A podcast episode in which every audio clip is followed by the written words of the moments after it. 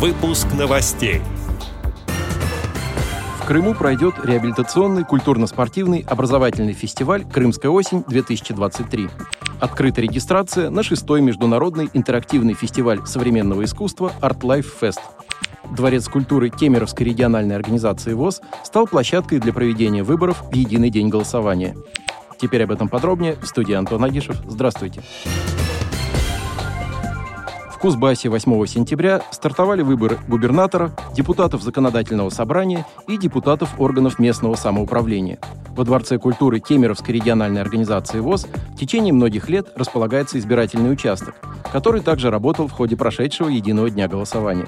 Для незрячих и слабовидящих жителей района, компактно проживающих на улице Мичурина, были созданы все условия для комфортного голосования. Имелась информация о кандидатах на шрифте Брайля и на крупном плоскопечатном шрифте. Помещение Дворца культуры было оборудовано в рамках программы «Доступная среда». Дорожки к зданию были недавно заасфальтированы, оказывалась помощь в голосовании и в сопровождении незрячих. Для граждан, не имеющих возможности прийти на участок, голосование проводилось на дому. Члены ВОЗ активно участвовали в избирательном процессе. В течение всех трех избирательных дней во Дворце культуры Кемеровская РОВОЗ было очень оживленно, царила праздничная атмосфера, а участок был оформлен шарами. Творческий коллектив Дворца культуры неоднократно выступал перед избирателями с концертной программой. Открыта регистрация на шестой международный интерактивный фестиваль современного искусства Art Life Fest 2023 и предпоказ выставки в Белгородской и Курской областях. В программу мероприятия войдут также бесплатные инклюзивные экскурсии для незрячих и слабовидящих посетителей. Art Life Fest – один из самых крупных фестивалей современного искусства, который ежегодно проходит в столице в Центральном выставочном зале «Манеж» при поддержке Департамента культуры города Москвы. Ежегодно на площадке представляют работы авторы со всего мира, многие из которых лично посещают выставку, общаются с посетителями, проводят мастер-классы и выступают в лектории. В этом году на фестивале будет представлено около 200 произведений искусства, созданных авторами из 16 стран мира. Мероприятие за неделю посещает до 50 тысяч человек. В этом году предпоказ части экспозиции состоится в рамках Art Life Fest Tour в Белгородской области в период с 17 по 30 сентября и в Курской области с 24 по 30 сентября.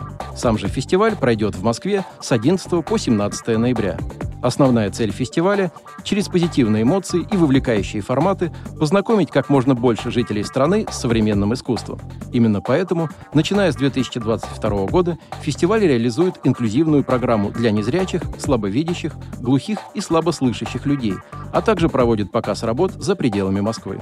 Более подробно ознакомиться с информацией о мероприятии можно на сайте artlife-fest.com. 12 сентября в Крыму стартовал ежегодный реабилитационный культурно-спортивный образовательный фестиваль «Крымская осень-2023».